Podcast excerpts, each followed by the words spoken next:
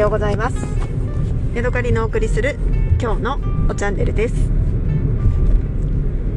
えーとですね皆さんあのー、ホッケっていうお魚ありますよね。よく居酒屋さんとかで開きになって出てくる大きなお魚です。美味しいですよね。でもねあれの生開いてない状態本当にまん丸で、えー、傷のない状態のホッケを見たことありますか？私はね北海道に来るまで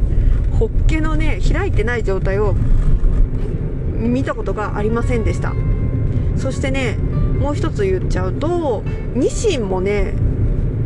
磨きニシンとかああいう感じでしか見たことなくて北海道に来てね初めてニシンとねホッケのね丸のままの姿をね見てねとってもねなんかおーっていうねあの小さな感動がありました。そしてね私あの昨日ねホッケを買ってきました。今季初のホッケですね。まあ去年も食べ去年も多分食べたからそんな別に珍しいもんでもないしね。割と通年売ってる感じではあるんですけれども、えー、久しぶりにねホッケを買いました。あのね私のね腕ぐらいある。腕？うん。あの肘から手首ぐらいまであるね長いホッケでまるっとしててねあのー、それかもねそれが2匹で380円というね格安のお値段で、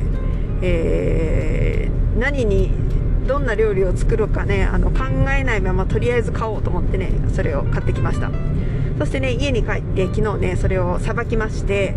えー、まずね鱗を取るんですけど鱗取りをね持ってるのでそれでねガリガリ鱗を取ります。するとねホッケっていうのはね結構ね細かいねあの本当に小さい小さいねえー、鱗なんですね。なのでそれをね残さないようにゴリゴリゴリゴリゴリゴリゴリゴリずっと取りましてでそれから、えー、頭とエラの辺を落としましてそしてねまず背中から包丁を入れて、えー、真ん中の骨までこう身と骨を剥がしてそれから今度お腹の方を反対から切り込みを入れて身と骨を剥がしてそして反対側の身と骨を剥がしてっていう感じでね3枚におろしました。私の自慢はね、えー、持っているね出刃包丁がねお気に入りの出刃包丁だということです。私はね岐阜県出身なので岐阜のね関の刃物っていうのにねすごく思い入れがあるんです。というのもね私がね生まれた時にあの母親がねうち祝いに包丁をねみんなに配ったそうです、えー、あんまりね本当は縁起が悪いらしいんだけれども私はそれでも配ったのよっていうのが私の母親のね、えー、なんか自慢みたいでたびたびその話を聞かされてきたので、えー、関のね正弘というえブランドなのかな？会社がありましてそこのね包丁を私も結婚した時に親からもらって、え2本ねもらってきましたし、え出刃包丁をねこの前買ったんですけれどもそれもね、え一生懸命探して正弘の包丁がいいということで、え買いました。今大変切れ味が良くてねすごく気に入ってるんですけれどもえー、それでねあのさっさとさば、えー、いてそしてね、えー、2匹なので4枚のね身が取れました。ただね、私、あのー、やっぱりまだね、全然さばくのが上手じゃないので、骨とかね、頭の周りね、いっぱい身が残っちゃうんですよね。それが悲しくて悲しくて、という感じなんですけれども、まあ、380円だし、捨てる肉があっても仕方がないか、ぐらいな感じでね、えー、と諦めて、え、4枚のね、フィレを作りました。